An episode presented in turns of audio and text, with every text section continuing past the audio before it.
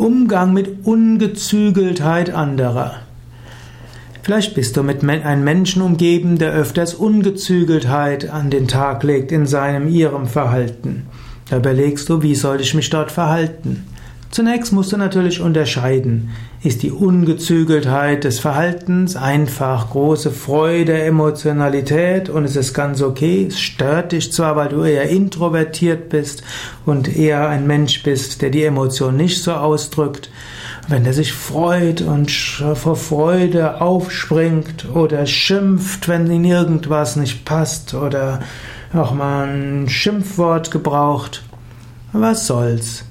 Lass doch den anderen. Das ist doch nicht weiter von Relevanz. Wenn aber jemand in seinem ungezügelten Verhalten andere verlässt, verletzt, dann muss man eingreifen. Wenn jemand äh, anzüglich wird, wenn jemand andere unsittlich berührt, dann muss man klar sagen, das geht nicht.